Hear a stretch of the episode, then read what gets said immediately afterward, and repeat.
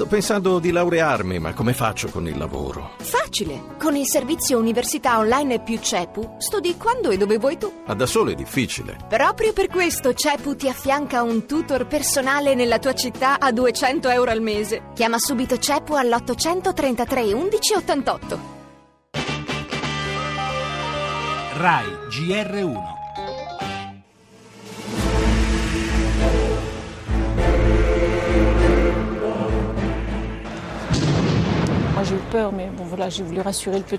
Ho avuto paura, ho tentato di rassicurare il bambino, eravamo sulle tribune, dice Charlotte. Abbiamo sentito il pavimento tremare sotto i piedi.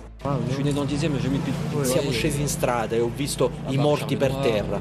Può accadere a tutti, a me, a te, nessuno è più sicuro. Spaventato no, preoccupato. Preoccupato perché questi si imbottiscono di tritolo, si fanno esplodere. Ormai c'è da avere paura di tutto. La paura, l'angoscia c'è. Che terrorismo è orrorismo, colpire luoghi di alta visibilità creando immagini devastanti che suscitano orrore. Voglio dire a tutti quelli che sono stati testimoni di queste atrocità che combatteremo e non avremo pietà contro i terroristi. Abbiamo assunto due decisioni fondamentali, un rafforzamento dei controlli sul territorio e un rafforzamento dei controlli alla frontiera. La stessa cosa faremo sia per quanto riguarda le strade, le ferrovie, i porti e gli aeroporti. Oltre le stragi, oltre i morti, è la grande arma del terrorismo, la paura.